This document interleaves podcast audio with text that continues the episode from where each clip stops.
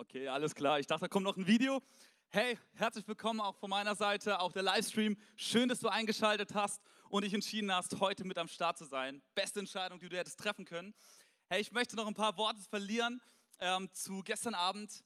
Lena hat schon gesagt, 60 Jugendliche waren hier und diese Jugendlichen, die hatten eins gemeinsam, die hatten richtig Bock darauf, Jesus kennenzulernen. Ja? Die hatten Lust, nächste Schritte zu gehen in ihrer Beziehung zu Jesus. Und ich hoffe, du sitzt heute hier und hast genau denselben Wunsch. Hey, was die Teenies hinkriegen, sollten wir als Erwachsene hoffentlich auch hinkriegen. Und in dem Sinne möchte ich euch mitnehmen in das Thema heute. Und zwar geht es um die Taufe von Jesus. Die lesen wir in Matthäus Kapitel 3, Verse 13 bis 17. Und ich weiß nicht, wie es dir geht, aber diese Taufe von Jesus, irgendwie ist sie doch besonders, oder? Warum hat Jesus sich taufen lassen? Habt ihr euch mal die Frage gestellt? Hey, wir haben in letzter Zeit so viele Taufen hier erlebt. Ähm, ich selber bin irgendwie, keine Ahnung warum, aber dazu berufen worden von Chrissy, unserem Pastor, immer wieder Leute zu taufen. Aber es ist cool, ich freue mich. Ähm, ich bin, ihr habt es vorhin bei den Next Steps äh, Foto gesehen, immer derjenige, der Leute taufen kann. Und ich liebe das, weil es einen Neustart symbolisiert. Den Start in ein Leben mit Jesus im Fokus. Herr, ob du heute getauft bist und hier sitzt oder noch nicht, ist irrelevant, weil wir wollen uns heute anschauen, was Jesus mit seiner Taufe angestellt hat. Warum hat Jesus sich taufen lassen? Wollte er Jesus mit sich selber unterwegs sein? Diese Frage wollen wir auf den Grund gehen. Ich möchte starten mit ähm, einem Film. Und zwar ähm, bin ich ein großer Filmfan. Ja? Wenn du mal irgendeinen Filmabend startest, lad mich ein. Ich bin auf jeden Fall am Start. Ähm, durch meine Kindheit hinweg, Filmabende waren immer mein Highlight. Und ein Film, der hieß Merry Christmas. Ich weiß nicht, ob ihr diesen Film kennt. Ist vielleicht unpassend zu der Jahreszeit gerade, aber manche wünschten sich vielleicht die Temperaturen von Merry Christmas. Gerade gestern hier in diesem Haus mit 60 Jugendlichen. Es war komplett Bullenhitze war hier drin. Ähm, ich, dieses T-Shirt war noch dunkler äh, von einem Brau Braunton, ähm, dank meines Schweißes. Und im Schweiße unseres Angesichts haben wir gestern hier einen Jugendgottesdienst gefeiert. Und ich bin dankbar, dass es heute ein bisschen kühler ist. Ja? Genau, bei diesem Film Merry Christmas geht es um das Jahr 1914. Der Erste Weltkrieg ist auf seinem Höhepunkt. Und stellt euch mal vor, ihr seid in so einem Schützengraben. Ja, dieser Schützengraben ist gefüllt mit Dreck, mit Schlamm, Ratten laufen über eure Füße und es ist absolut kein Ort, wo du gerne sein würdest. Also ich wäre nicht gerne in dieser Situation. Als Kind hatten wir so einen Acker vor uns im Feld und da bin ich öfters, öfter mal reingefallen es war kein Ort, wo ich gerne war. Und dieser, dieses, dieser Schützengraben ist nochmal eine Nummer oben drüber. Und stellt euch vor, ihr schaut so aus eurem Schützengraben raus und seht über ein verkratertes Gebiet ähm, voller Stacheldraht hinweg. Und auf der anderen Seite spielt sich genau dieselbe Szene ab. Soldaten von der britischen Armee und auf der anderen Soldaten der deutschen Armee. Und am 24. Dezember passiert das Unglaubliche. Menschen von beiden Seiten des Schützengrabens, Briten und Deutsche, stehen auf und schmieden zusammen einen Frieden, der tagelang andauert. Es gibt Berichte, dass die Deutschen Käst Bierkästen mitgebracht haben und die Briten, um alle Klischees zu bedienen, haben wahrscheinlich Teekisten mit vorbeigebracht und dann haben sie zusammen das Fest Weihnachten gefeiert. Ja? Und heute soll es auch um ein Friedensfest gehen, was Jesus in Form der Taufe möglich gemacht hat. Nur dass dieser Frieden nicht drei Tage andauerte, sondern die Ewigkeit überdauerte. Ja. Und darum geht es heute. Wir ähm, befinden uns, bevor wir in den Text einsteigen, will ich euch ein bisschen so den Background erklären. Wir befinden uns in der Wüste am Jordan.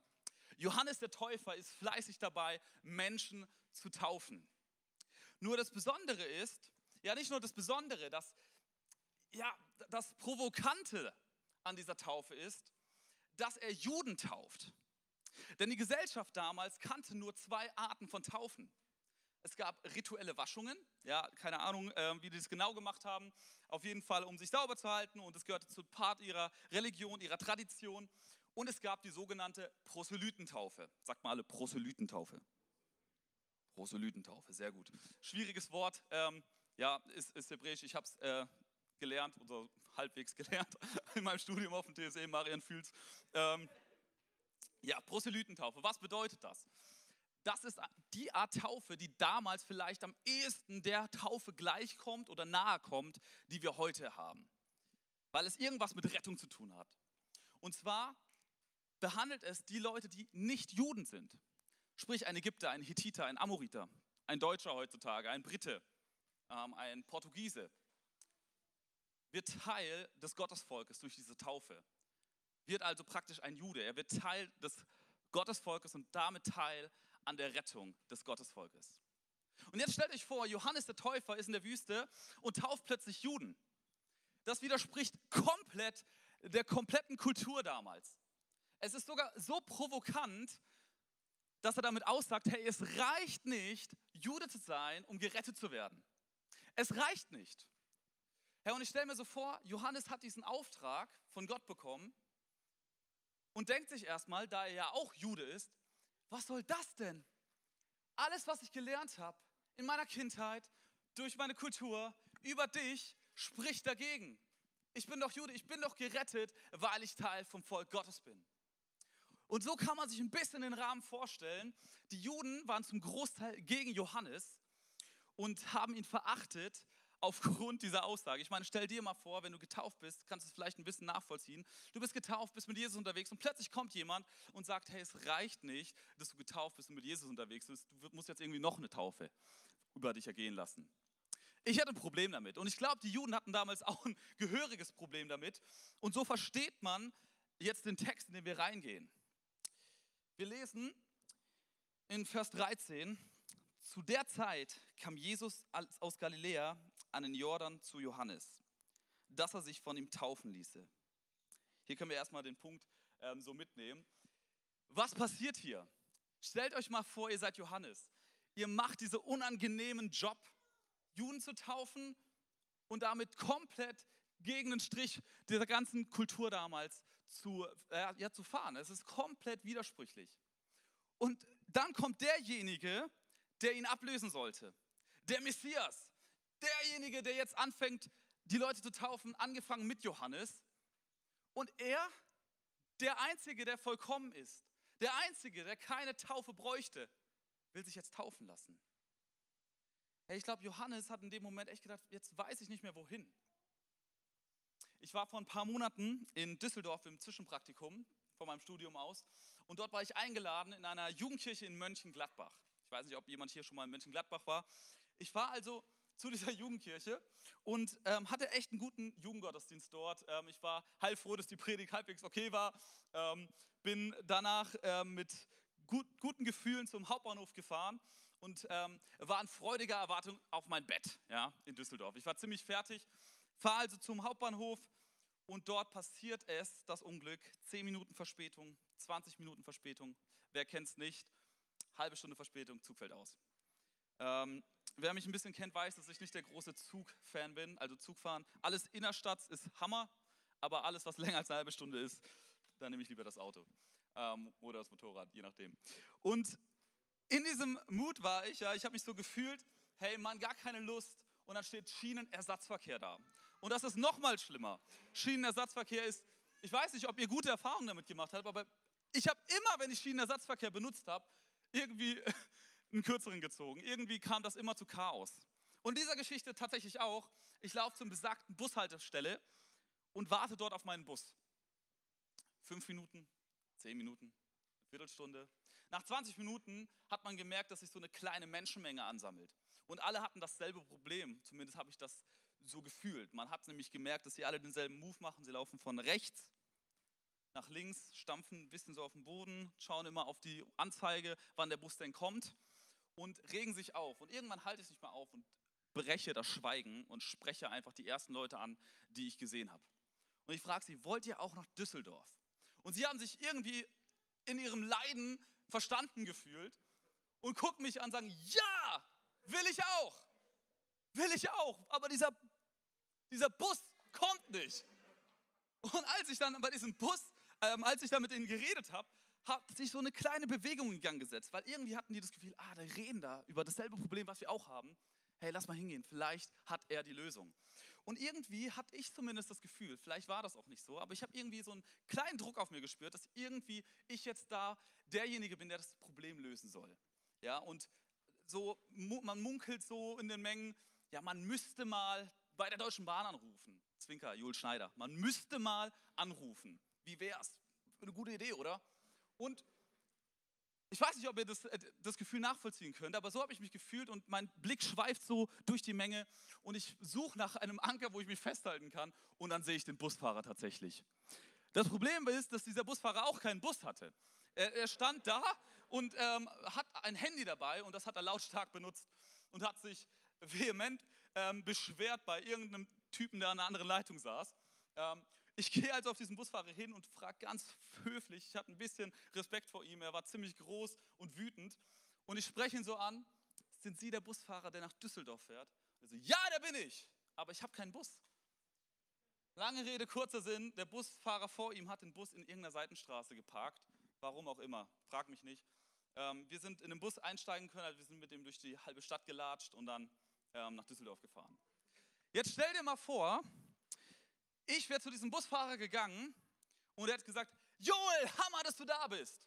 Hier sind die Schlüssel, bring uns zum Bus und fahr uns nach Düsseldorf. In diesem Moment hätte ich mir gedacht, was läuft denn hier falsch? Es ist dein Job, du bist der Busfahrer, es ist deine Berufung, weil es dein Beruf ist. Und ich glaube, Johannes hat sich genauso gefühlt. Jesus kommt zu ihm und sagt, hey, ich will von dir getauft werden. Und er sagt, warum willst du getauft werden? Du hast keine Schuld in deinem Leben. Du hast keine Sünde und ich schon. Warum willst du mich taufen? Macht gar keinen Sinn. Das ist dein Beruf. Du bist berufen dazu. Du bist der Messias. Und wenn man das so vor Augen sich hält, versteht man, wie Johannes jetzt reagiert. Wir lesen hier, aber Johannes wehrte ihm und sprach, ich bedarf dessen, dass ich von dir getauft werde. Und du kommst zu mir? Was interessant ist, ist hier, dass diese Weigerung des Johannes im Griechischen im Imperfekt steht. Und das bedeutet, dass es nicht nur ein kurzer Einschub war von Johannes, so einmal Jesus, du hast keine Schuld, ich habe Schuld, wollen wir tauschen, sondern es war ein vehementes Weigern. Er hat mit Jesus diskutiert. Er hat es nicht verstanden. Warum willst du dich taufen lassen? Macht keinen Sinn. Und irgendwann, nach viel Gestreite und hin und her, lesen wir im nächsten Vers, ähm, die Antwort von Jesus. Jesus aber antwortete und sprach zu ihm, lass es jetzt zu, denn so gebührt es uns, alle Gerechtigkeit zu erfüllen. Da ließ es ihm zu. Was Jesus hier macht, ist, dass er Johannes nicht widerspricht und sagt, ja doch, ich habe Schuld in meinem Leben, ich brauche die Taufe. Sondern er sagt ihm, ja, du hast schon recht, ich brauche die Taufe nicht. Ich bin der Einzige, der diese Taufe nicht braucht weil ich keine Schuld in meinem Leben habe. Aber ich tue das, um die Gerechtigkeit zu erfüllen. Was heißt Gerechtigkeit? Gerechtigkeit, vielleicht kennt ihr dieses alte Wort, gottgerecht sein. Ein gottgerechtes Leben zu führen, ja. Sehr kryptisches Wort, sehr alt, schon verstaubt. Aber das trifft es auf den Punkt. Es ist ein Lebensstil, der sich danach orientiert, nach den Werten Gottes zu leben. Und zwar vollkommen, durchgängig, in jeder Lebenssituation. Und zwar niemals zu scheitern an diesen Prinzipien, die Gott uns gibt. Und ich denke, dass ihr vielleicht in eurem eigenen Leben, ich kenne es auf jeden Fall aus meinem Leben, weiß, dass ich das nicht hinkriege. Jeden Tag in meinem Leben, ich struggle jeden Tag mit so vielen Dingen. Mit Sünde, die in mein Leben reinkommen, mit Fehlern, mit, ähm, ja, dass ich meine Nächsten nicht liebe, dass ich irgendwelche Vorurteile habe gegen andere Menschen, dass ich Unvergebenheit in meinem Leben habe. Und ich denke, man sieht es durch die Jahrtausende der Weltgeschichte. Ihr erinnert euch an das Bild, was ich vorhin erzählt habe im Ersten Weltkrieg. Was sich Menschen antun. Wir schaffen es nicht, auf Biegen und Brechen ein gottgerechtes Leben zu führen. Ein Leben zu führen nach den Werten und der Liebe Gottes. Und Jesus weiß das. Und was Jesus hier tut, ist, dass er den zweiten Step macht in seinem Wirken auf Erden. Er kam auf die Erde, und jetzt wandelt er auf Erden, aber anstatt, dass er über, stellt euch mal dieses Kriegsgebiet vor, was ich vorhin beschrieben habe, anstatt, dass er über dieses Kriegsgebiet läuft, wo die Kugeln finden, die Neid heißen, die, die Eifersucht heißen, die, die ähm, Sucht, heißen oder so viele andere, Unvergebenheit.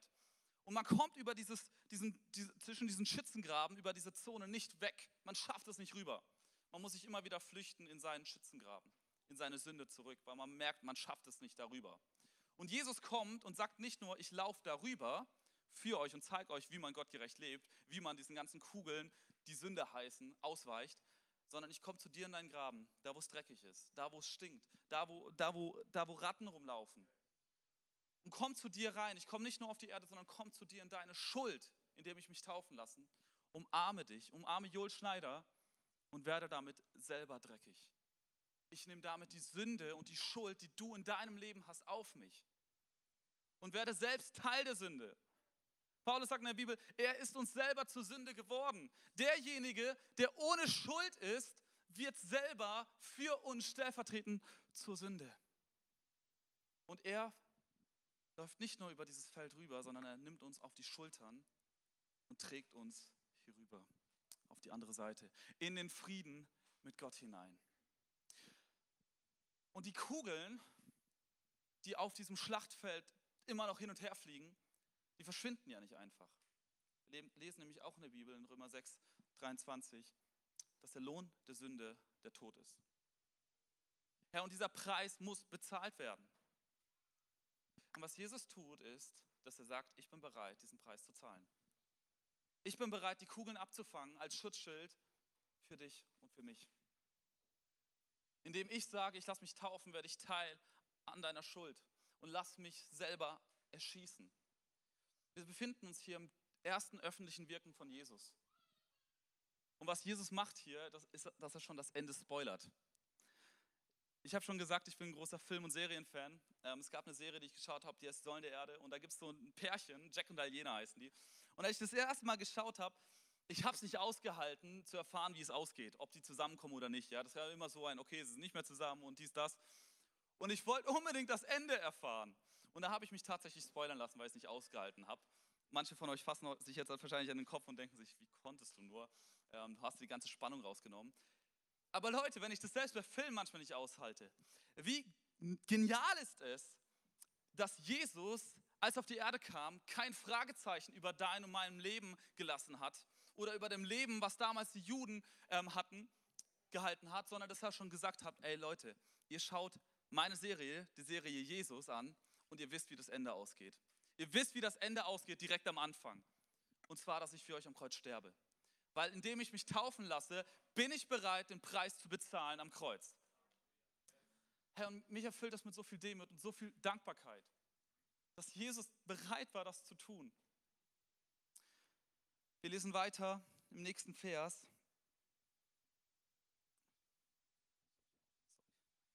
Und siehe, eine Stimme aus dem Himmel sprach, oh, das ist noch einen davor, sorry. Genau. Yes. Und als Jesus getauft war, stieg er alsbald aus dem Wasser heraus. Und siehe, da tat sich ihm der Himmel auf und er sah den Geist Gottes wie eine Taube herabfahren und über sich kommen. Was hier passiert ist, dass diese Taube etwas anklingen lässt. Vielleicht kennt ihr eine Story aus der Bibel mit einer Taube. Vielleicht denkt einer zurück an Noah. Da ist irgendwas passiert jetzt, was ein Bund, was einen Vertrag irgendwie mit sich bringt. Man wird erinnert an den Vertrag, an das Bündnis, was Gott damals mit den Menschen geschlossen hat, dass er nie wieder die ganze Menschheit vernichten will. Sintflut und so weiter. Und hier wird ein neuer Vertrag geschlossen. Und wenn wir weiterlesen, lesen wir, und siehe, eine Stimme aus dem Himmel sprach, dies ist mein lieber Sohn, an dem ich wohlgefallen habe. Was wir in Vers 16 und 17 haben, nennt man einen trinitarischen Text. Das heißt, Vater, Sohn und Heiliger Geist. Der dreieine Gott kommen in einer Stelle vor. Und das ist immer etwas, wo die Bibel, wo man hinhören sollte in der Bibel. Weil es irgendwas Gewaltiges ist, was gerade passiert. Und was hier passiert ist, dass Jesus als der bestätigt wird, der er ist, als der Sohn Gottes. Bei einem Vertrag, wenn der umgeschrieben wird, müssen drei Parteien da sein. Der, der die Schuld hat, ja, Joel Schneider, derjenige, der die Schuld bekommt und derjenige, der die Schuld übernimmt. Jesus ist der, der die Schuld übernimmt. Was hier passiert ist, dass der Schuldner, ja, demjenigen, dem Unrecht angetan wurde, Gott, weil wir gesündigt haben, unterschreibt diesen Vertrag und sagt, es ist okay, dass Jesus deine und meine Schuld übernimmt. Es ist okay, weil er Jesus Christus ist, der Messias, der keine Schuld hat, ist es okay, dass er das macht. Denn es kann nicht ein x-beliebiger machen. Es kann nur der machen, der selber keine Schuld im Leben hat. Was hier ist, passiert, ist, dass alle Parteien ihren Stempel drunter setzen und sagen, es ist okay. Jesus wird als der gezeigt, der er ist, als der Sohn Gottes. Ich möchte jetzt nochmal einen Schritt zurückgehen. In Vers 15 haben wir dieses Gerechtigkeit gelesen. Und Gerechtigkeit bei Matthäus, das Wort heißt Dikaiosyne, hat zwei Bedeutungen. Es gibt immer einen Anspruch und einen Zuspruch. Genau, die nächste Folie mit Anspruch und Zuspruch, vorletzte, glaube ich. Genau. Der, Anspruch, der Zuspruch ist, dass Jesus auf die Erde kam und für dich und für mich den Preis bezahlt hat, indem er sich taufen lassen hat und gesagt hat, ich übernehme die Schuld. Der Anspruch ist, dass wir es ihm gleich tun. Inwiefern? Hey, Jesus hat sich zuerst taufen lassen. Bevor irgendein anderer sich hat taufen lassen, hat Jesus sich taufen lassen. Denn diese Taufe, die Johannes praktiziert hat, ist auch nicht dieselbe Taufe, die wir heute feiern. Denn es ist eine Taufe gewesen auf eine Hoffnung, die noch kommt. Auf Jesus, der irgendwann kommt. Und heute sehen, sind wir schon in dieser Friedenszeit. Jesus ist schon da. Und der Erste, der sich auf diese Taufe, Taufe hin taufen lassen hat, war Jesus selber. Herr, und genauso wie Jesus sich in seiner Taufe mit uns identifiziert hat, wollen wir uns auch jetzt im Umkehr durch unsere Taufe mit ihm identifizieren. Und sagen, genauso wie du zu mir in den Graben gekommen bist, will ich dich auch umarmen, in mein Leben aufnehmen. Ich will dir nachfolgen. Weil was so oft passiert ist in unserem Leben, dass wir, obwohl wir in diesem Frieden leben, obwohl wir diesen Zuspruch von Gott haben, du bist gerecht, weil ich für dich die Gerechtigkeit erfüllt habe, weil ich für dich den Willen Gottes gelebt habe. Trotzdem passiert es so oft, dass wir uns wieder in so Schützengraben zurückziehen. Ich weiß nicht, wie, ob du das nachvollziehen kannst. Ich als Christ, hey, so oft bin ich gefangen noch von Sünde, von irgendwelchen Dingen, wo ich genau weiß, dass Gott sie nicht mag, die nicht im Herzen und im Willen Gottes sind. Und ich begebe mich in diesen Schützengraben zurück und baue so eine, ein Schlachtfeld wieder zwischen mir und Gott auf. Und immer wieder, wenn ich versuche, über dieses Schlachtfeld hinüberzukommen, aus meinem Schützengraben herauszuklettern, immer wieder, wenn ich das versuche, ohne Gott, ohne Jesus in meinem Leben, aus eigener Kraft, werde ich daran scheitern und wieder zurückfallen, mich zurückziehen müssen in meinen Schützengraben, in meine Schuld. Herr, und deswegen lade ich dich heute ein, lass keinen Tag vergehen, in dem du Jesus nicht einlädst in deinen Schützengraben, in deine Probleme, in deine Unvergebenheit, die wir vielleicht haben gegenüber anderen Menschen. Lass keinen Tag vergehen, wo du nicht Jesus einlädst und sagst, ich brauche dich heute nochmal in meinem Schützengraben. Führ mich wieder über dieses Schlachtfeld hinüber, wo ich nicht selber rüberkomme, in deinen Frieden. Herr, und ich möchte, dass wir zusammen die Augen schließen, einen Moment ähm, der Privatsphäre haben. Und vielleicht bist du heute hier und du hast das Gefühl, dass du Dinge in deinem Leben hast, die nicht nach dem Willen Gottes sind. Oder anders, die, die, nicht, dass du Unvergebenheit in deinem Ding hast. Ich glaube, ich habe ich hab heute hier viele Menschen sitzen, die, die Zorn in sich tragen gegenüber anderen Menschen. Die dir selber Leid angetan haben. Aber dieser, dieses, dieses Schlachtfeld ist vor dir so weit aufgebaut und du, du hast es so oft versucht, dieser Person zu vergeben, aber du schaffst es einfach nicht, darüber zu kommen, weil es dich immer wieder erinnert. Die Kugeln, die rumfliegen und dich treffen, weißt du noch, was sie getan hat? Weißt du noch, was sie dir Schlimmes angetan hat? Weißt du noch, was er getan hat? Oder auf der anderen Seite, du hast vielleicht jemandem etwas angetan. Und du kannst dir selber nicht vergeben. Und immer wieder, wenn du Schritte hingehst in Vergeben üben, erinnern dich die Kugeln, die dich auf dem Schlachtfeld treffen. Guck mal, was du getan hast. Du bist viel zu schlecht. Wie kannst du dir selber vergeben, was du den Menschen angetan hast? Hey, falls du heute hier bist und dich so fühlst, will ich dir zusprechen. Jesus ist genau dafür, hat sich genau dafür taufen lassen, um diese Schuld für dich zu übernehmen am Kreuz. Und deswegen lade ich dich ein, heute Morgen Jesus neu in dein Leben aufzunehmen. Jesus neu zu sagen, ich bin bereit, dich in meinem Leben anzunehmen. Denn der Frieden steht schon über unserem Leben. Wir müssen nur jeden Tag neu uns entscheiden, diesen Frieden anzunehmen. Der Frieden ist da und er bleibt. Er ist ewiglich. Aber jeden Tag sind wir aufgefordert, Jesus einzuladen in unser Herz und zu sagen, verändere du mein Leben, mein Herz, meine Gedanken.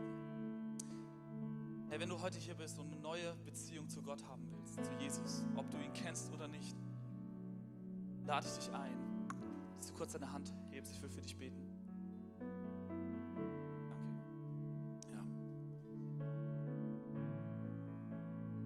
Herr, ich danke dir dafür, dass die Leute,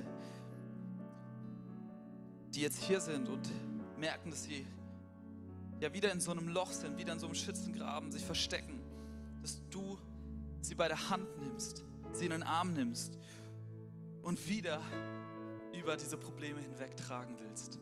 Dass du bei ihnen bist. Gib ihnen Kraft, sich selbst zu vergeben, anderen zu vergeben. Komm du neu in die Menschenleben rein.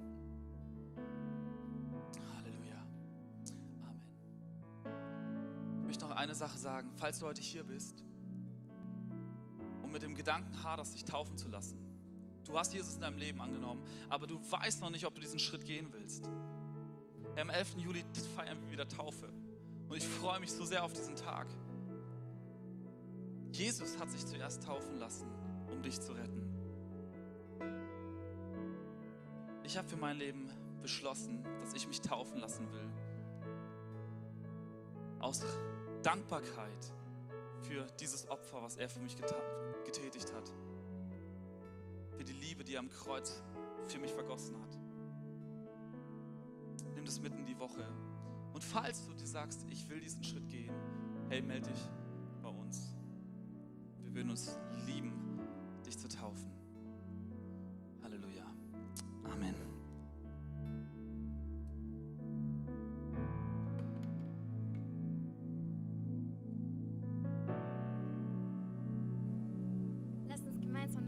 aufstehen und auf diese